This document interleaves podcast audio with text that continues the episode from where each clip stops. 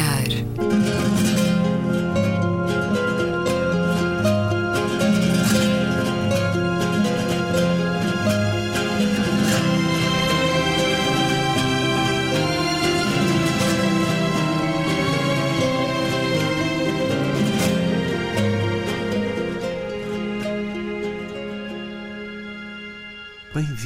Certo olhar. É uma conversa na Antena 2 com Luísa Schmidt, Gabriela Canavilhas, António Araújo e Luís Caetano. Vamos aos vossos olhares sobre os mais recentes dias. Gabriela Canavilhas, olhar arregalado a quê? Vou apenas aqui assinalar a celebração do Dia da Língua Portuguesa e da Cultura da CPLP. 5 de maio. 5 de maio, uh, com 180 iniciativas em 57 países neste vasto mundo por onde Portugal andou. Incluindo e, a Guiné Equatorial. E por onde deixou a nossa língua, a nossa língua portuguesa, que é considerado o maior património português. E isto é suficiente para, uh, julgo eu, uh, deixar aqui um olhar muito satisfeito, porque é sempre com gosto que se vê como a língua portuguesa continua a ser não só o nosso maior património, mas sobretudo aquele do qual nós mais nos orgulhamos e aquele que uh, deixou uma marca mais forte e, e, e, que perdura, e que perdura melhor uh, e com mais, uh, com mais força em todo o mundo. António Guterres vai celebrá-la na ONU com Ricardo Araújo Pereira. São... É o símbolo da língua portuguesa nas celebrações. É verdade, vai, haver um, ano. vai haver um encontro. A voz precisamente. da língua portuguesa, da cultura. É verdade. Uhum. Isto é, é interessante uh, e, e, sobretudo, saber que há tanto, tantas línguas uh, e tantos, tantos uh, dialetos que têm palavras portuguesas, que têm influência portuguesa e isso demonstra, e, e é também um tema que se liga liga com aquilo que nós hoje vamos aqui também no nosso programa falar, eh, que tem a ver com a expansão, tem a ver com a Portugalidade, tem a ver com a dimensão que este pequeno retângulo da Europa conseguiu ter no planeta. Um, tudo isto se liga, claro, liga-se com uh, a intensidade uh, do, do, do, do, determinismo português uh, durante a Renascença e tudo isto é uma forma da grandeza que Portugal atingiu e que tem a ver com o valor mais mais forte de um povo, que é com a sua cultura. Portanto, fica aqui o meu olhar muito positivo nesta semana em que se celebra a língua portuguesa e a cultura da CPLP. A CPLP tem passado uh, por eh, as suas crises, como é, enfim, como já sabemos, mas é uma boa ideia é uma boa ideia que vale a pena acarinhar, que vale a pena dar força, porque uh, é precisamente através da cultura, da língua, que nós vamos mantendo os laços com os países por onde uh, nós tivemos uh, presença, presença administrativa, presença colonial, porque não usar a palavra, e que hoje é um conjunto de países que, apesar das vicissitudes que alguns atravessam, estou a pensar na Guiné, estou a pensar em Angola, estou a pensar no Brasil, é um conjunto de países que, apesar de tudo, se encontra unido, não só pela língua, mas por. Uh, e através da língua, por estes afetos que perduram, apesar de tudo, e que vão perdurar no futuro, porque a história que nos une é uma história que, apesar do passado colonial, é também uma história de afetos. Luísa Schmidt, o teu olhar arregalado da semana. O meu olhar arregalado vai para a Noruega, um, que, um, com a iniciativa Cidades Sem Carro, tem como objetivo praticamente eliminar os carros poluentes da cidade, a própria venda, mas também reduzir, portanto, transformar a frota uh, em frota elétrica, mas também reduzir a quantidade de carros que existem na cidade em termos de espaço físico. Ou seja, mesmo os um, elétricos vão estar condicionados mas, no centro exatamente, das. Mas a, a primeira coisa é uh, realmente incentivar a compra de carros elétricos. Através de quê? Isenção de IVA isenção de, de, imposto de circulação, eh, descontos de 50% nas portagens eh, e também em autoestradas e em, em ferries, um, circular em faixas reservadas a transportes públicos desde que transportem mais do que um passageiro, financiar a rede de pontos de carregamento no país e, e instalar estações de carregamento rápido em vários sítios de 50 e 50 quilómetros. Um, depois também um, novos modelos, portanto, incentivar a indústria automóvel a criar novos modelos melhores e mais baratos e, um, como, eles, como, como eles dizem, não vão proibir a venda de carros a gasolina e a gasóleo, mas irão usar o sistema fiscal para garantir que um carro a combustão é um mau negócio. O objetivo deles é que realmente devolver e tornar as cidades amigáveis para os peões e para as ciclovias, para os transportes coletivos e para a vida da cidade, com muitos lugares de encontro, muito, muita vida de rua, eh, com muito menos trânsito. Portanto, e isso eh, é, uma, é algo que nós, em Portugal, precisamos bastante de repensar, precisamos tomar muitas medidas neste mesmo sentido nas nossas cidades e falo muito de Lisboa, que eu conheço bem, é onde vivo e onde sou, e onde sou munícipe. É o inevitável futuro. Olhar arregalado nos últimos dias, substancial, António Araújo? Sim, uma notícia também no domínio da defesa do ambiente. O facto de a Austrália ter eh, anunciado que vai recuperar a grande barreira de coral, vai investir mais de 500 milhões de dólares australianos, portanto, 312 milhões de euros. É uma superfície enorme, o, a superfície são 2.400 km da costa leste e a extensão daquilo são 2.300 ou mais quilómetros. E o, o que é facto é que a barreira de coral, já aqui falámos disso, perdeu 30% dos seus corais devido ao aquecimento do, da temperatura do ambiente. E a Austrália é considerada um dos países mais poluidores da atmosfera com gases de estufa. A Unesco esteve quase a colocar a barreira de coral, a grande barreira de coral, na lista do património em perigo, mas eh, não concretizou ainda, adiou essa decisão. Pode ser que este investimento agora anunciado, e, e espero que vai ser concretizado, consiga salvar algo que é fundamental até para o equilíbrio do, não só da região, mas do planeta. E uma das coisas, só para acrescentar, Diz, claro. uma das coisas que é interessante é que há muita gente dependente dessa barreira de corais. 64 mil 64 pessoas. mil pessoas. E uma das medidas que eles vão tomar é pedir, eh, solicitar, quer dizer, fazer ações de formação junto dos agricultores para eles não utilizarem tantos agroquímicos uh, nas suas práticas. E é isso e o combate às estrelas do mar que também são, provocam esse problema, além do aquecimento do, do mar que é provocado pelas alterações climáticas e, portanto, pela combustão de, dos fósseis. E isso será difícil de combater isso, isso assim aí... com um orçamento destes ou sequer com qualquer orçamento. Portanto, tem que haver um conjunto de medidas. Isso é importante porque eles já estão a fazer, mas tem globais. que haver estratégias globais para este assunto. António. Nos afeta a todos. Um tema que pode levar a um franzido sobrolho, mas acho que também podemos olhá-lo de um, prisma mais positivo. Como sabemos e temos aqui falado, tem encerrado livrarias sobre livrarias, só para dar um exemplo, nos últimos meses, a Pó dos Livros, a Book House, a Aloe Lela em Lisboa, a Livraria Miguel Carvalho em Coimbra, a Leitura no Porto.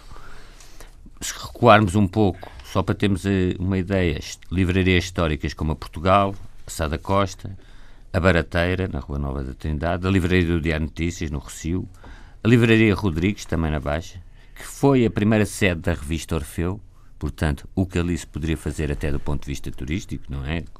Se for ao Café Martim da Arcada, agora tem lá um, um, um, pessoa quase em tamanho natural sentado em cartão. Mas Ele é múltiplo, de facto. O que se poderia fazer aqui e foi agora lançado um movimento cívico, uma carta aberta, chamada Carta Aberta para Sair da Crise no setor do livro e da leitura, no, no qual se aponta uma, um, um dos problemas de, deste setor é, e, e, cita a carta aberta, concentração excessiva e concorrência desleal por parte dos dois grandes grupos editoriais e livreiros, Porto Editor e Leia. Isto é, aquilo que durante, eu penso que já falei nisso até já há vários anos, mas aquilo que nós julgámos que era apenas um problema do livro escolar, dos manuais escolares, portanto, que afetavam os pais apenas enquanto as, eh, as crianças ou os jovens tinham idade escolar, não. Isto reflete-se em todo o, o, o, mercado do livro e o mercado do, do, quer sobre as pequenas editoras que são esmagadas por descontos leoninos que já vão quase a 50% do preço de capa, quer depois afetando também as pequenas livrarias. Porquê? Porque estes grupos editoriais não controlam apenas a produção do livro e a sua comercialização, já controlam também é o, não sei se isto é vertical, se é horizontal em termos de.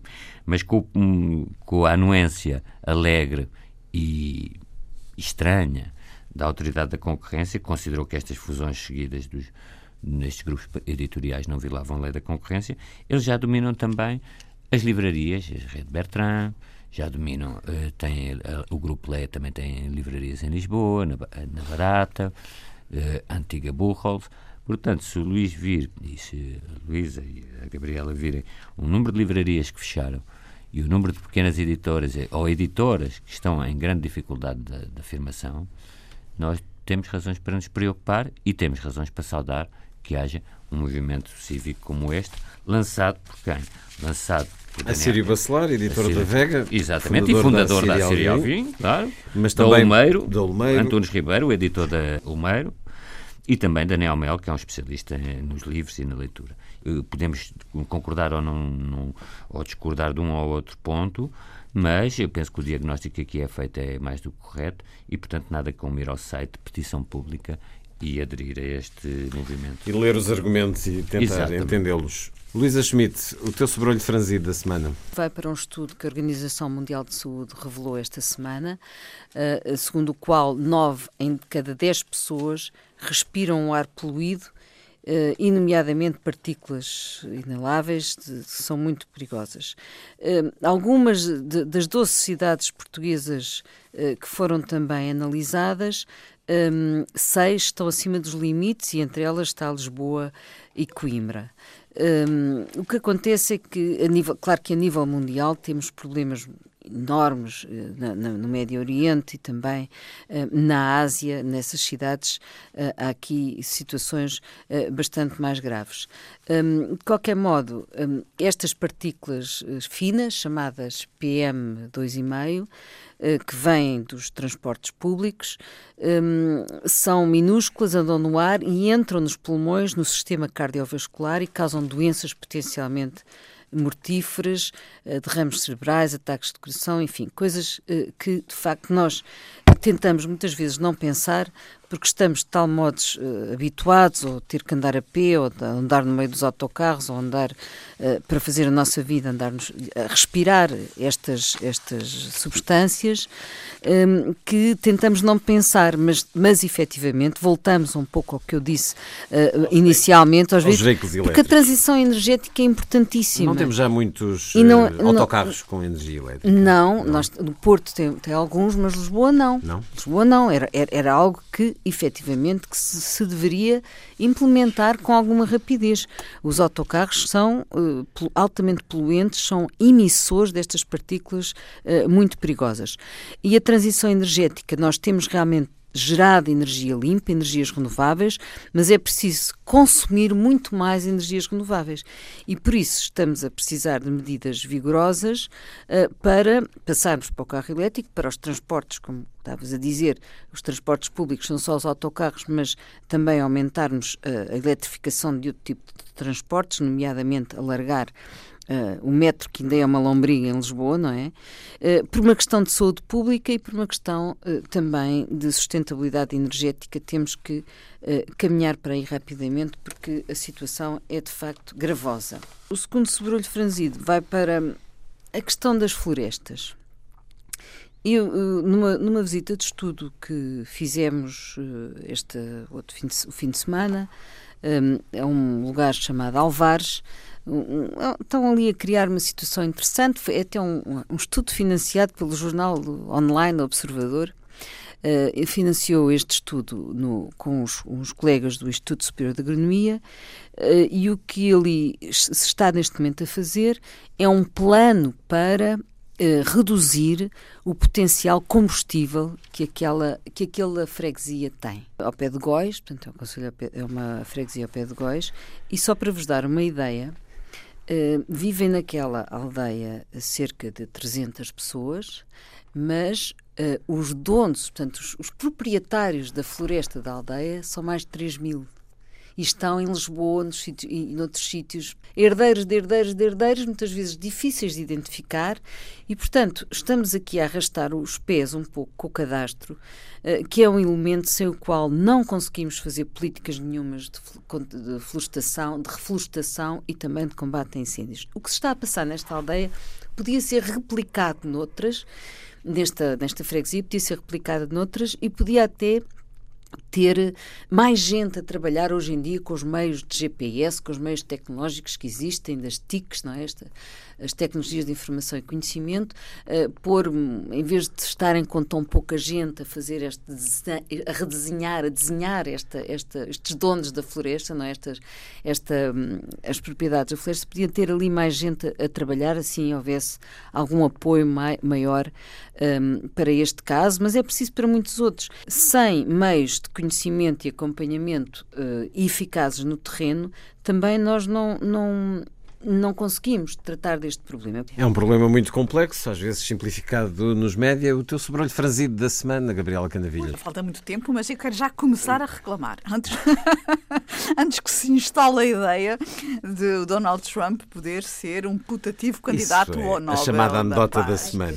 Não sei, não sei, não sei. Já, já há movimentos nesse sentido e ah, com, isso, como, nós, como nós eh, vaticinamos Tweets. aqui a semana passada, uh, evidentemente que o presidente Trump já começou a reivindicar o seu papel uh, no encontro dos dois líderes da, da, Coreia do Norte e do Sul e, e, e começa a ganhar forma esta campanha para o Nobel da Paz.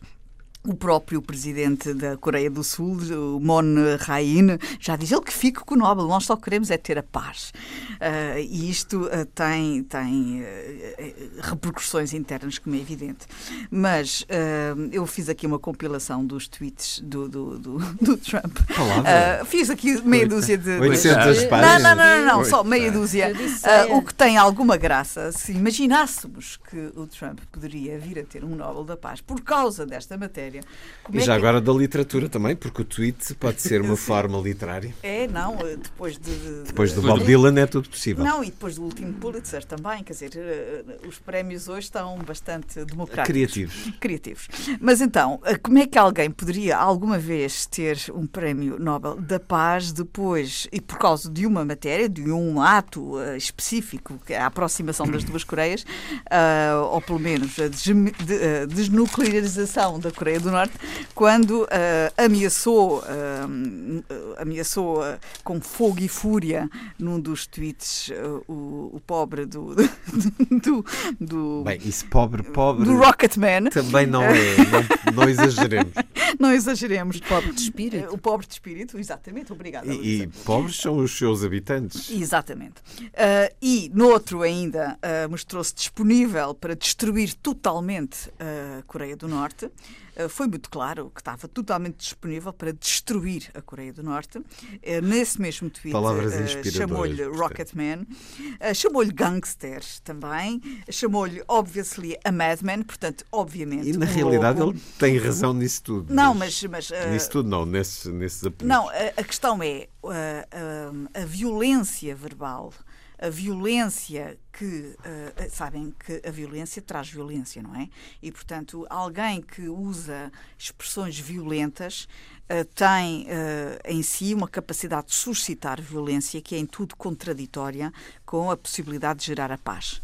E, e a paz é aquilo que o Prémio Nobel permeia, não é? A capacidade de gerar a paz, gerar consensos e, portanto, é só a ideia mais tenue de se que se possa falar uh, desta possibilidade deixa-me uh, absolutamente em pânico. Milhares em pânico. de pessoas mundo fora arriscam a vida em prol da paz. Em não é pânico, é certamente o caso de uh, Donald Trump. Nós aqui temos elogiado muito o príncipe Mohammed, Mohammed bin Salman. Tu tens elogiado muito. não, nós temos, porque a Arábia Saudita de vez em quando há assim umas surpresazinhas da aproximação ao Ocidente. E volta e meia damos aqui uns sinaizinhos de ocidentalização, ou pelo menos de esforço uh, por parte do atual príncipe da Arábia Saudita. Mas a verdade é que esta semana é noticiado que só nos primeiros quatro meses de 2018 a Arábia Saudita executou 48 pessoas. As execuções podem ser na praça pública através de decapitação, crucificação ou apedrejamento. O Nobel da Paz é que ele não recebe. E há pessoas à espera de morrer que foram condenadas e que são ainda menores. E os crimes que são puníveis com a pena de morte uh, vão desde um simples adultério até ao, ao homicídio. Portanto, uh, a próxima vez que nós quisermos ou formos tentados ou tentadas a elogiar o senhor uh, Mohammed bin Salman por ter aqui um, um um desvario qualquer da aproximação ao progressista, eu vou-me lembrar destas estatísticas para me conter. Eu gostava também de vos falar das notícias desta semana, ou mais concretamente, eh, eh, enfim, dos dias eh, mais recentes, que dão conta do orçamento da União Europeia, que é uma matéria muito importante, porque condiciona o nosso país, condiciona a União para os próximos anos. E são notícias um bocadinho preocupantes, na medida em que também indiciam quais são os objetivos macro e qual é a ideologia da, da União no que respeita às suas políticas, porque as escolhas orçamentais são sempre indicativos de quais são os, qual é o pensamento político uh, que os seus dirigentes têm. E uh, aquilo que está uh, neste momento como ponto de partida para as negociações é um bocadinho preocupante, porque os cortes na política de coesão são cortes de 6%, parece pouco, mas são muitos milhões, e os cortes de 5% na política agrícola comum são compensados com aumentos uh, no combate ao terrorismo, como sabemos que, enfim, passamos por um período complicado nesse domínio, uh, investimentos por causa das migrações, mas também proteção das fronteiras e indústria da defesa. Portanto, há aqui uma orientação clara da União Europeia para uma política securitária, dando resposta às preocupações da Polónia, preocupações da Europa de Leste, que fez vencer no, no, uh, à mesa das negociações estas posições mais securitárias. São notícias preocupantes, até porque as questões relativas à coesão são, sobretudo, as, eh, as fundacionárias, digamos assim, da União Europeia. E as questões da, da, política agrícola são muito importantes para fazer com que a União Europeia seja independente, digamos assim, do resto do mundo no que respeita à sua alimentação. Portanto, isto são preocupações que eu queria aqui deixar. Tenho aqui, enfim, um, um mapa uh, onde é muito claro quais são as apostas principais. Há aqui uma aposta muito interessante no Erasmus, há um triplicar das verbas no Erasmus, uhum. portanto, é a única, a única boa notícia. Na ciência também, creio. Sim, mas esta grande, grande aposta no Erasmus é uma boa notícia, porque esta ideia do, do da troca de, de, de, de experiências internacionais para os jovens é uma boa notícia, mas não é uma boa notícia esta dependência do ponto de vista alimentar de outras partes do mundo eh, em relação à Europa e, sobretudo, deixar cair esta ideia da coesão, uh, igualizar os vários países do ponto de vista dos seus recursos, da sua capacidade e a sua competitividade, que no fundo é a razão última e primeira uh, da União Europeia, em nome de políticas securitárias e, sobretudo, uh, ter cedido a líderes da Europa de Leste que têm posições muito, muito pouco consentâneas com aqueles valores uh, que nós gostamos de ver como fundacionais da, da União Robert Europeia. Schuman. Só uma nota, é, é, realmente essas políticas mais securitárias têm a ver também com Donald Trump, não é? E com o facto de uh, ter uh, vindo de uh, retirar algum peso de participação na NATO. Isso, é, isso, é uma das razões também que leva, e também ao Brexit, não é? Porque o exército inglês era importante e agora a União Europeia tem que investir mais nessas políticas securitárias e de defesa. É só esta nota. Em relação à PAC, se nós virmos, a política agrícola comum é o que levou sempre, sempre, sempre mais uh, fundos, mais dinheiro da União Europeia desde que ela existe, sobretudo desde que Portugal aderiu. Um, e também é verdade que é muito importante este setor e até como paisagem, não é só produção, mas também paisagem, porque manter as pessoas no, eh, nos lugares, nas, nas, eh, no interior, por exemplo, é extremamente importante e é preciso repensar um pouco um, a maneira como se distribui uh, estes fundos, porque muitas vezes eles não, não, não, não contemplam só a nossa independência, se calhar têm que ser diversificados, mesmo em Portugal, nós começarmos a contemplar mais uh, outras zonas eh, porque, como nós sabemos, o, a PAC, os, os, os fundos da PAC concentram-se no Sul e, portanto, é importante que uh, vão também para o Centro e Norte, que haja uma maior distribuição nos fundos da PAC. Uh, agora, uh, de facto, hoje em dia a Europa tem que investir mais na sua defesa e eu julgo que isso é um bocadinho incontornável. António Araújo, o seu sobrolho franzido da semana. Também vários, muito rápidos. Hum, a notícia que é sempre preocupante, mas curta, cá na imprensa portuguesa, que milhares de contas do, do Twitter eh, com ligações à Rússia lançaram mensagens de apoio a Jeremy Corbyn na campanha das últimas legislativas. Isto, estas mensagens chegaram a milhões de eleitores. O que é eh, contraditório com o apoio ao Brexit. Claro, e, e por outro lado também outra questão, que é o Partido Trabalhista de Corbyn reagiu dizendo que o governo russo tinha deixado claro que apoiava nessas, nas legislativas do ano passado, a Teresa May, com o, o, tendo até no Twitter utilizado o lema forte e estável, que era o lema da Teresa May na campanha. Mas o, o, para mim já a questão não é tanto já de Corbyn versus Teresa May, é como é que uma embaixada eh, como, eh, em Londres, uma embaixada de outro país pode lançar pode na, sua conta do Twitter apoiar e desapoiar candidatos, portanto acho que já chegamos aqui a um, um ponto.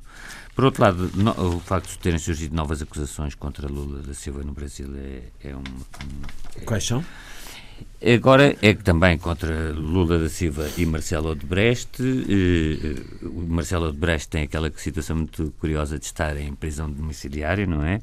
E, e também foram, foram contra Gleisi Hoffmann. Gleisi Hoffmann é, é, é, do estado do Paraná, portanto aqui também tem a ver com um, supostas, aqui sempre supostas, eh, financiamentos de campanha eleitoral no, no Paraná, no, eh, que o Hoffman ganhou em 2014.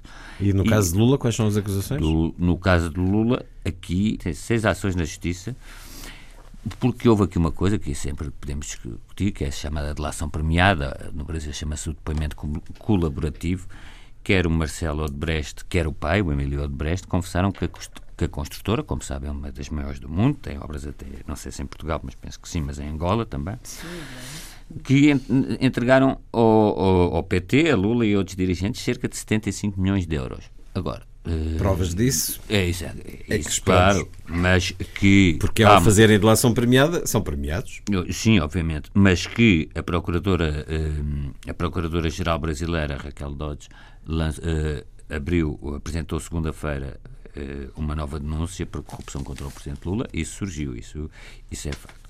Agora, para uma frente mais doméstica, mas também não. Eh, voltando a um tema que falámos um pouco na semana passada, eh, sobre a questão das violações, houve uma mulher em, foi sequestrada, espancada e violada em 1992 em Matosinhos, tinha na altura 33 anos. Essa mulher esperou 17 anos para receber uma imunização e o Supremo Tribunal de Justiça considerou que não tinha havido atraso na justiça. 17 anos. Pois... É claro que houve um juiz, um dos juízes conselheiros do Supremo Tribunal, de, de Administrativo, perdão, de, considerou que eh, e invocou a jurisprudência do Tribunal Europeu dos Direitos do Homem, onde Portugal tem sido sucessivamente condenado por atraso na justiça. Espero que esta mulher, que hoje tem 58 anos, que demorou 17 anos, rece, eh, repito, para receber a imunização não, não se cale e, e vá até ao Tribunal Europeu, onde, com elevada probabilidade, o Estado português irá ser condenado. Sobre esse aspecto, é também curioso ver, uma notícia de Espanha, que o feminismo e a questão da violação, até devido àquele caso que, que aconteceu, etc., uh, eh, em São Firmino, não é? nas festas de Pamplona, a manada, o comunismo ganhou, e, e, diz aqui a primeira página logo do uh, um, uh, um, título do El País, ganhou protagonismo nas marchas do 1 de Maio. É um sinal dos tempos, como se poderia dizer, que... Sendo que esta uh, questão está para além do feminismo. Não, claro, aqui, mas aqui... aqui e as manifestações título, continuaram. Eu estou a ler o título sim, que sim, diz sim. o feminismo, claro, mas mostra que se quisermos aquele tipo de contestação mais eh, obreirista e típico de uma sociedade industrial, está a ceder a causas a Luísa causas mais pós-industriais, aquilo que o Ronald Englert chamou causas pós-industriais ou valores coisas pós-materialistas. e valores pós-materialistas que podem eh, que já não estão tanto ligados ao capital e ao emprego e ao trabalho, etc. Mais de 100 académicos manifestaram-se contra a possibilidade de ser feito em Lisboa um Museu das Descobertas. É uma ideia que Fernando Medina, o Presidente da Câmara da Capital, apresentou no seu programa eleitoral. Mas perante a possibilidade deste nome, Museu das Descobertas, uma carta aberta, inicialmente à assinatura de mais de 100 historiadores e cientistas sociais, eh, a ler um pouco dessa carta aberta para tratarmos da questão, escreveram os signatários, desde logo porque a designação cristaliza uma incorreção histórica, razão pela qual, como historiadores e cientistas sociais, não podemos estar de acordo com ela. Apesar do vocábulo descobrimento, no singular e no plural, ter sido utilizado nos séculos XV e XVI para descrever o facto de se terem encontrado terras e mares desconhecidos na Europa, a verdade é que, na quase totalidade dos casos, ele apenas se refere à percepção da realidade do ponto de vista dos povos europeus. É inquestionável que Vasco da Gama descobriu o caminho marítimo para a Índia, para quem, naquela altura, vivia na Europa Ocidental. Precisamente porque um dos aspectos que resultou deste e de outros episódios de expansão, entre aspas, foi o contacto entre povos de culturas muito diversas. É que é tão importante considerar o ponto de vista e a percepção de todos os envolvidos. Para os não-europeus, a ideia de que foram descobertos é problemática. E depois desenvolvem a ideia que tem dado origem a alguma discussão pública, dizer que esta carta não sugere nenhum nome para o museu. A polémica tem estado essencialmente aí. Rui Tavares, numa crónica, comparou quem afirma que se deve chamar de Museu das Descobertas àqueles que insistem que Plutão é um planeta. Miguel Sousa Tavares contestou esta polémica, falou da questão do espaço, disse que um museu com estas características deveria ser na Cordoaria Nacional. Estamos aqui perante uma questão de politicamente correto ou de historiograficamente correto, António Araújo? Acho que não estamos perante uma questão nem de historiograficamente correto, nem de politicamente correto, estamos perante uma questão que não faz sentido nenhum. Não faz sentido nenhum pelo seguinte: para já, eh, na minha opinião, era discutível que se crie mais um museu em Lisboa, quando o Museu de Arte Antiga precisa de ser ampliado, o Museu de Arte Contemporânea, se for ao Museu de Arte Contemporânea, que tem um riquíssimo acervo, não expõe eh, grande parte desse acervo, enfim. Mas isso é uma questão de política, se decide ou não fazer um, um, um Museu das Descobertas ou Descobrimentos. Agora, é sintomático que não proponham uma designação alternativa. Porquê? Porque se nós começamos a destruir todas essas categorias da história, também podemos discutir uh, criticar que se utiliza a expressão Idade Média. Uh, podemos criticar uma série de coisas, porque também pode parecer eurocêntrico dizer que Vasta Gama descobriu o caminho para a Índia. Mas eu gostava que, que me dissesse quem foi o indiano que descobriu o caminho marítimo para Portugal. Isto é, há factos que são da história que, eh, em nome de um label, de um nome, de que não devem motivar polémica e que ninguém nos diz que num, num monumento, das, num museu das descobertas, ou dos descobrimentos, ou, ou, dos achamentos, como se dizia em relação ao Brasil, não tenha depois lá uma secção, uma parte sobre a colonização, que as descobertas também o foram. Sobre a escravatura, que as descobertas também o foram. Mas foi, foi sobre a violência, foi a violência, foi, várias, mas também foi a ciência, mas também foi isto, eh, isto é, não se pode, não se pode ir para uma glorificação nacionalista eh, de tipo salazarista, mas também não se pode ir para uma escrita da história como se ela não tivesse ocorrido e como se não fosse necessário uma uh, grande capacidade científica para fazer o que se fez nos séculos XV e XVI. Mais do que isso, o contributo que isso trouxe para a cultura e para a arte europeia não pode ser esquematizado. Agora, que conteúdos é que se vão colocar neste museu? Vão-se retirar peças dos outros museus para criar um, quanto a mim, é discutível, não por causa do nome, mas porque os descobrimentos estão em toda a parte, estão no Museu da Arte Antiga, estão no Museu da Cidade, estão... vai-se retirar isso para criar um museu que, confesso, a ideia quanto a mim, termos um Museu dos Descobrimentos é, é, é ridícula Houve por ser um grande- não pelo nome. Houve Mas uma eu- grande eu- exposição há uns anos, Encompassing the Globe. E com, houve a 17 eh, exposição, claro. com Agora, conteúdos o, de é o diversos seguinte, lugares. Estas contestações são normalmente importadas. São elas próprias, querendo combater o colonialismo, são elas próprias um reflexo de uma colonização de aquilo que se passa nas universidades americanas e anglo-saxónicas sobre os pobres espíritos de, dos investigadores ou, eh, que muitas vezes por lá passam e que vêm de lá aculturados e, e querendo descobrir aqui causas eh, eh, e polémicas onde elas não existem, como aquela polémica sobre o, o bucho dos jardins que tinha brasões coloniais. Levantou-se uma polémica enorme sobre o bucho e sobre, o, o, eh, sobre arbustos, quando ninguém falou que na, na base da fonte luminosa estão esculpidos os brasões de todas as ditas províncias ultramarinas e com os nomes lá. Então, e porquê é que não se vai também vai ao lado do, do, do arbusto? Porquê é que não se vai es- esculpir e, e- e- ou, ou destruir esses brasões? E temos uma Praça do Império. Sim, isso aí já, já é mais discutível, na minha opinião, do ponto de vista de toponímia, até se quisermos eh, chamar-lhe Praça do Império. Eu não tenho a certeza se se chama atualmente Praça do Império. Não tenho a certeza. Não quero fazer eh, à Praça Afonso de Albuquerque, mas possivelmente se chama Praça do Império. Se chama, é mau.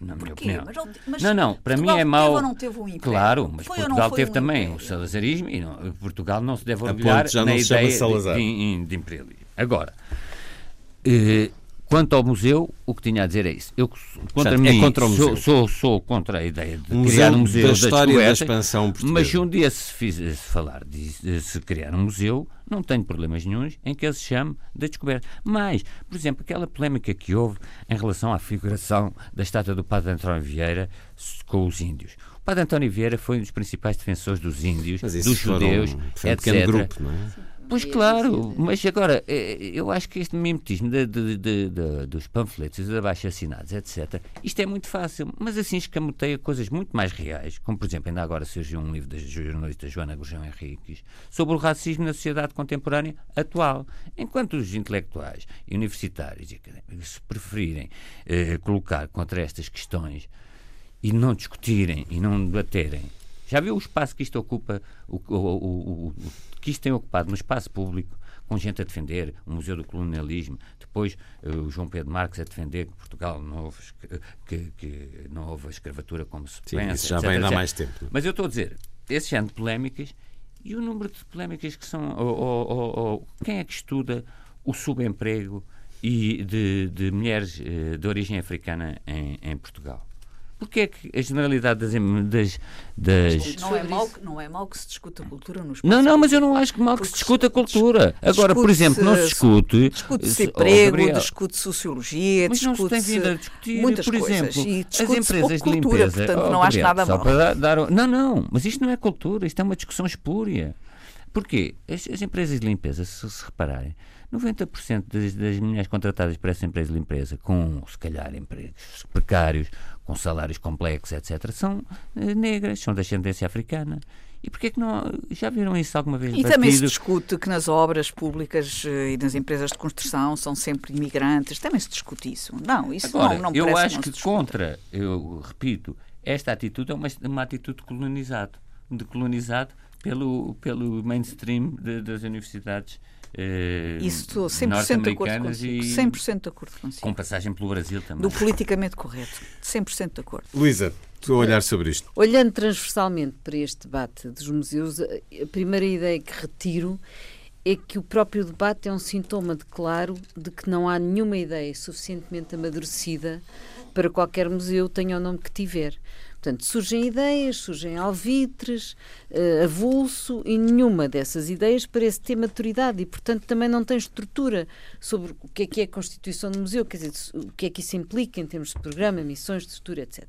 Portanto, há aspectos interessantes no debate, não digo que não, mas parece-me a mim, e não sou especialista, que é a maneira inversa de se fazer um museu. Portanto, há qualquer coisa de carro à frente dos bois. Primeiro discu- discute-se o nome e depois é que eh, vem o museu. Portanto, fazer um museu é uma coisa complexa eh, e acho que há aqui um sintoma claro de que não está nada amadurecido para se poder dar início sequer a uma comissão, enfim, debates de ideias, sim, todas as ideias são interessantes. Mas devia haver um museu, na tua opinião, sobre este período da história portuguesa? A outra coisa porque eu digo que estou de acordo com o António, é que ele falou da necessidade de, de, dos museus uh, serem reforçados, o Museu da Arte Antiga, da Arte Contemporânea, e quando nós pensamos que o modo como os museus em Portugal estão a viver neste momento, uh, não é só a miséria orçamental, é que eles vivem uh, no grau zero do funcionamento, portanto não está assegurado, a própria criação do Museu dos Coches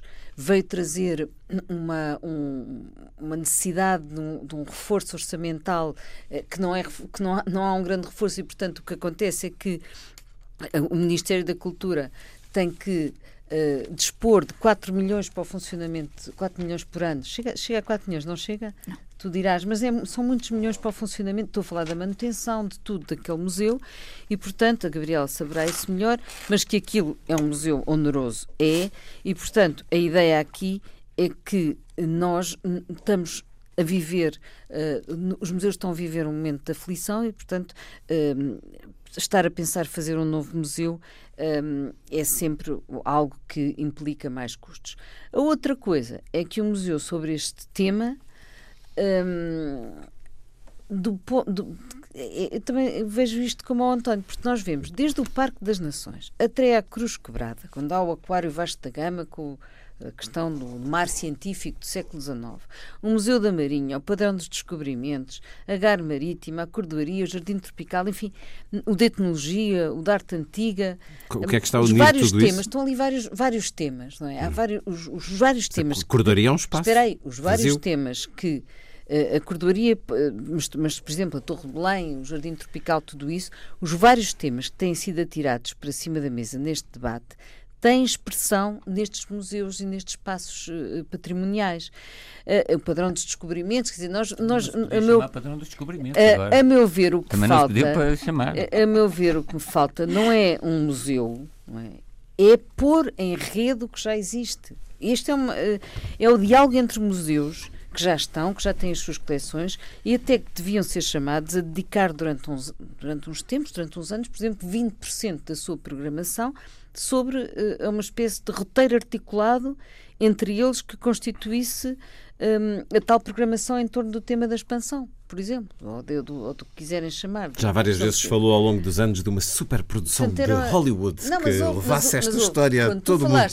da 17 patrocinada por Portugal. A 17 foi isso, não é? Claro. Foi de certo modo, e aproveitou-se também para recuperar património. A Casa dos Bicos, por exemplo, recuperou-se nessa altura. Portanto, foi um pretexto para uh, conseguir, e muitos espaços na Madre de Deus também se recuperaram nessa altura. E, e, e, portanto, fizeram-se catálogos muito interessantes, eu recordo-me bem desse, dessa exposição. E, portanto, quase todos os museus têm contributos a dar para este tema. Ora, se se articulassem em, museu, em, em, roteiro, isso podia dar até uma questão interessante. Por exemplo, compravas um bilhete e podias ir fazer um roteiro com sete, ias a sete sítios diferentes. Ficamos aqui com uma... a sugestão para o turismo de Lisboa ou de Portugal. Como, aliás, ainda o ano passado houve um roteiro muito interessante que era a memória da escravatura, em que em cada museu se destacavam Sim. peças que mostravam uh, alusivas à escravatura, claro. Agora, acabar com a expressão descobertas, o que é que, qual é a pois, seguinte? Dizer, Como é que se chama?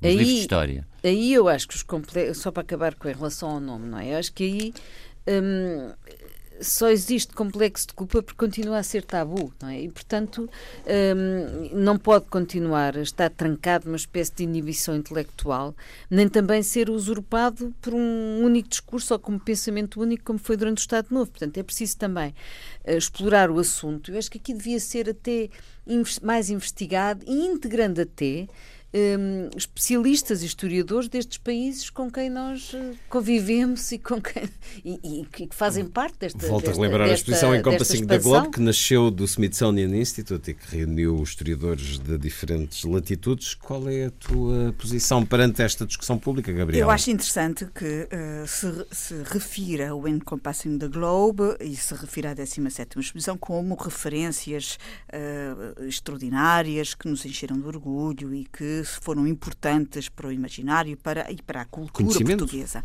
E não se reconheça que a permanência a permanência de exposições como essas, como o museu permanente, não fosse importante para o país.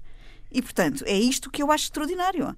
Triste país o nosso, que tem na sua história um período eh, nobilíssimo uh, de afirmação uh, como povo e, sobretudo, trouxe a globalização ao hemisfério norte. E, quer dizer, não vou aqui gastar o nosso tempo, que é curto, para dizer aquilo que toda a gente sabe que os portugueses rasgaram os mares, foram intérpretes, foram capazes de, de, de, de trazer o conhecimento e, sobretudo, ligaram o planeta. E, e, e, os feitos dos portugueses neste, neste processo são realmente extraordinários.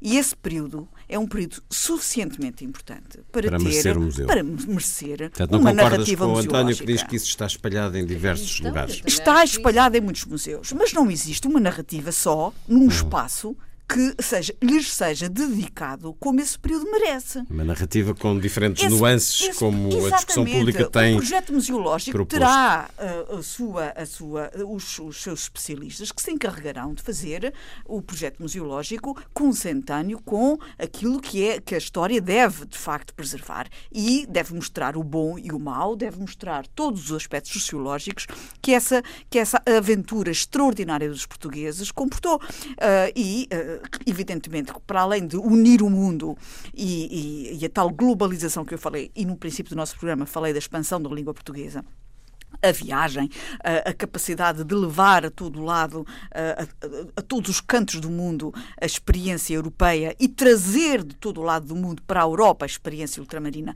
Portanto, todo esse torna-viagem, esse enriquecimento da Europa, isto é extraordinário e não percebo como é que nós nos envergonhamos de querer mostrar isto. Agora, a questão do nome é uma questão, mostrado em é uma questão. Oh, oh, Luísa, está mostrado em vários retirar, museus. desmembrar várias. Há eh, várias formas de fazer essa, essa podemos mostra. fazer um roteiro, Há assim, várias sim. formas de fazer essa mostra. Agora, fazer um mosteiro. Estás a ver os, os- os turistas, roteiro. esse roteiro, estás a ver os turistas a passear eh, durante eh, vários dias por vários Era isso a 17 Sim, também. mas não não não não vejo não vejo que, que eh, não vejo que uma epopeia, eu gosto da expressão epopeia e não me envergonha nada de usá-la. Não vejo que uma epopeia como esta que os portugueses fizeram durante os séculos 16, 15, eh, 16 e 17, 15 e 16, não mereça um museu próprio. Claro que merece. Mas a discussão pública tem estado Claro que essencialmente na designação, não na existência. Agora, a ideia de que mais um museu são mais custos faz-me lembrar o Teixeira dos Santos. Quando eu estava no governo e estavas a falar da- do, do museu do, do COA, dizia, di- dizia no Conselho de Ministros o Teixeira dos Santos: Pois é, mais um museu, mais custos. Eu dizia, pois é, mais um hospital, mais custos, mais uma escola, mais custos. Mais Qual é a um diferença? banco, Qual é a diferença entre uma escola, um hospital ou um museu? São tudo instituições de difusão de conhecimento, têm, ou, eh, ou de, de serviço público. Todas têm exatamente o mesmo peso e a mesma importância. Portanto, um museu é tão importante quanto uma escola. Mas nós não discutimos isso. É eu acho é que o- Não uma vale a pena não discutimos é tão isso. importante quanto uma escola. oh, Gabriela, e, portanto, eu acho não que devemos se deve, pensar- não se deve eh, pensar que eh, não vale a pena investir em mais um museu porque são mais custos. Não gosto não, mas desta não, investir em não. dar sou escala. Uma vermelha. coisa que os nossos museus não têm. O Museu da Arte Antiga, na comparação com o Prado, Esse é comparação com eh, e o Museu da Arte Antiga, apesar de tudo, Sim. não tem escala. E precisam ter escala para ter um bom serviço educativo, para terem boas bibliotecas, para terem boas coisas. E, portanto, a questão que eu contesto no, no- Há não que é investir muito mais na cultura. Ah, Há tá que ter um orçamento mas não é tanto abrir mais cultura. museus, se calhar, é Nós estamos a falar em abrir meia dúzia de museus. Estamos a Quando- falar quando- em ter uma política e pensar a médio prazo e realmente começar a preparar a instalação ah, ah, em Lisboa de um museu dedicado à epopeia dos descobrimentos. E encontrar o nome adequado e encontrar a narrativa certa que ah, conte e que enquadre, enquadre todas as dinâmicas que essa epopeia ah, conteve, inclusivamente aquilo que tem ah, trazido mais polémica, a questão da, da, da escravatura. É verdade, é que depois da queda do Império Românico- ah, Romano, todos as- as- as- os povos na altura que ah, tentaram partilhar e, e- e apanhar os despojos, todos eles praticavam escravatura, sabemos bem, não é? E depois, no- durante o período do, do- do Império Árabe, ele, o Império Árabe assentou num, numa rede de escravatura imensa que começou a utilizar os povos subsaarianos uh, na escravatura. E foi uma rede. E, é pronto, mas isto é para dizer que não foram os portugueses que inventaram a escravatura. Agora, os portugueses inventaram a triangulação da escravatura a partir da África para, o, o, para a, a América Latina e a, a, triangulação da escravatura foi a partir dos portugueses, que, aos quais se juntou alegremente a Espanha, a Holanda, a França, a Inglaterra, a Bélgica, e, portanto, vamos lá ver. Nós temos, evidentemente, uma parte importante nesse, nesse processo e temos que a assumir como, uh, como parte do nosso processo. Essa e a será assunção, a e a assunção positiva. Para já o nome. Mas nome isso não retira, Museu das Descobertas, sim ou não? Mas isso não retira o mérito impressionante dos portugueses na abertura do mundo, na abertura do mundo ao mundo. E isto é importante que se diga e que se afirme as vezes todas que forem precisos.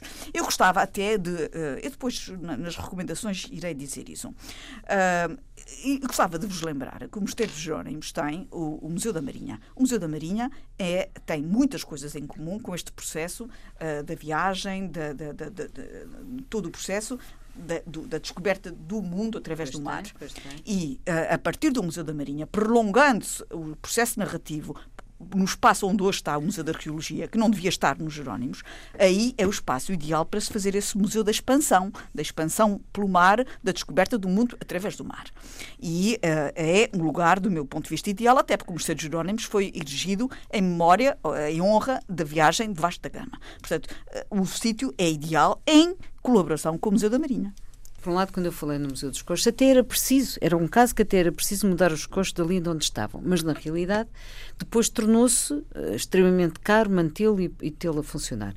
Eu não sou contra a abertura de museus por causa disso, por causa do, do, da questão orçamental. O que eu acho é que neste caso é temos, temos, como é que tu fazias? Ias desmembrar outros museus para trazer para este museu aquilo que já está espalhado por outros? Não, não era mais interessante museus. fazer um roteiro e Há utilizar aquilo que já existe? Museus. Os museus ah, têm reservas, sim, podem substituir reservas, coisas que há saíram. cópias, há cópias, há multimédia. Uh, só, mais uma, só, uma, só mais uma coisa sobre este assunto. Deve-se assumir que houve as descobertas, desde os engenhos e a ciência, como o António dizia, até à coragem e às crueldades e à escravatura. Quer dizer, não podemos exagerar nem num sentido nem no outro.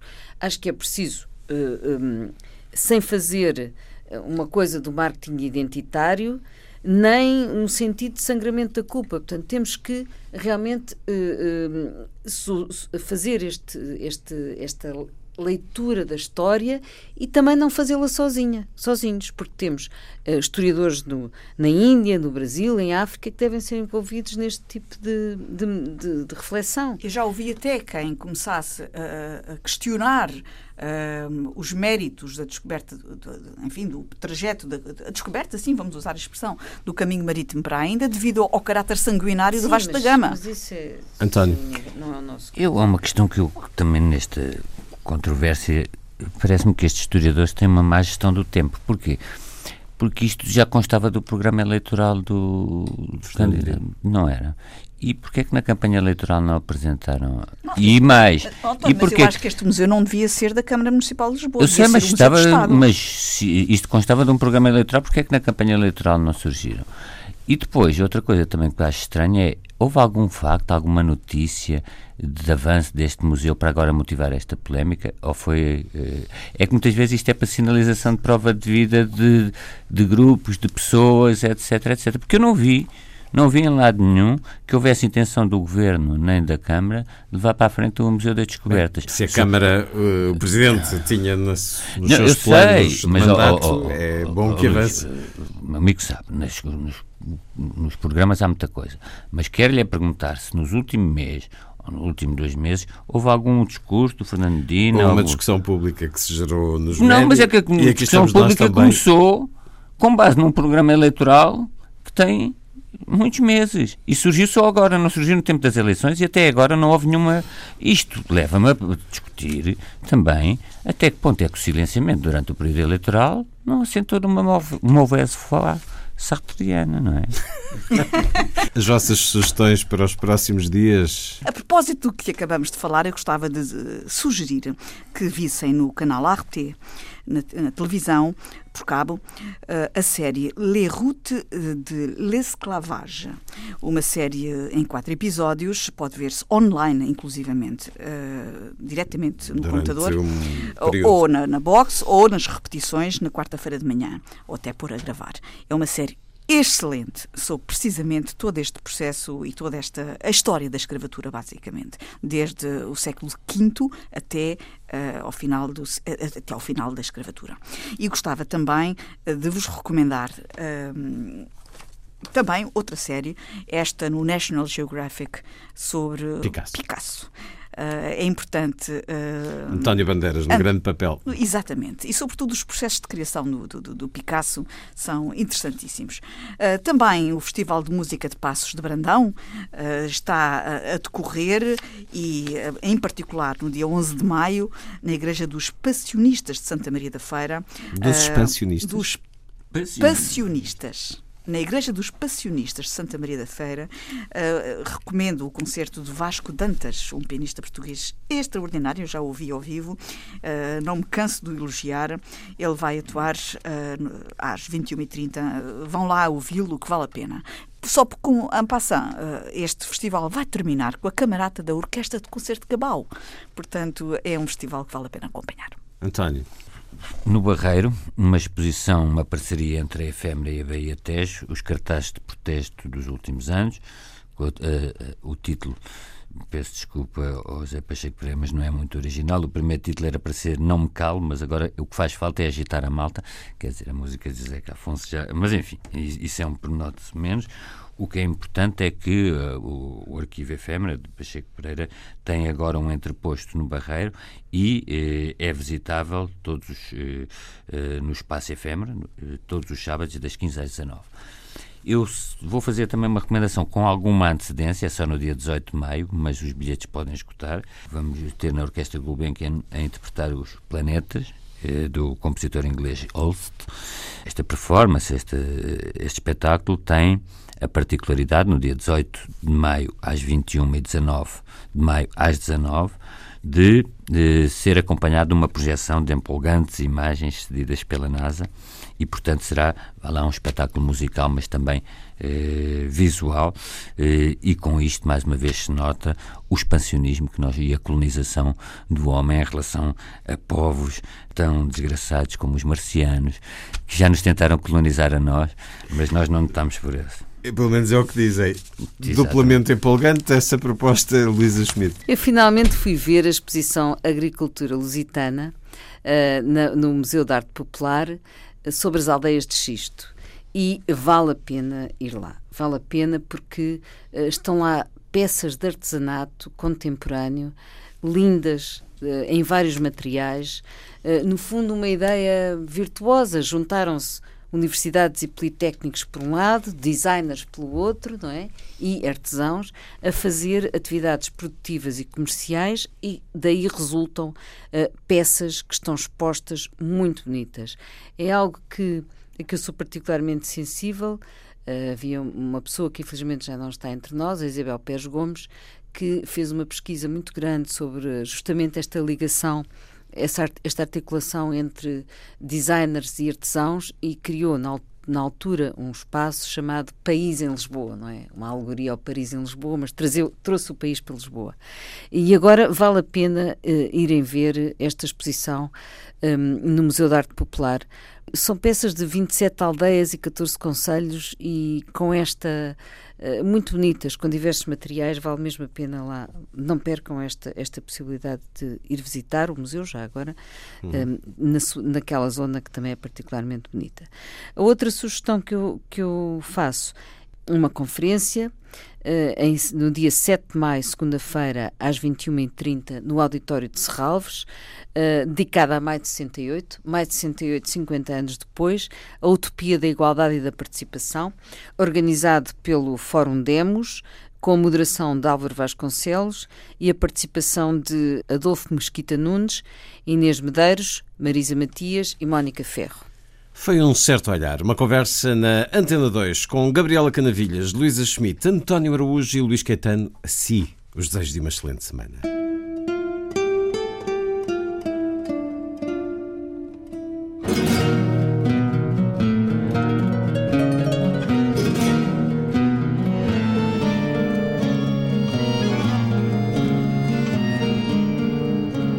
Um certo olhar.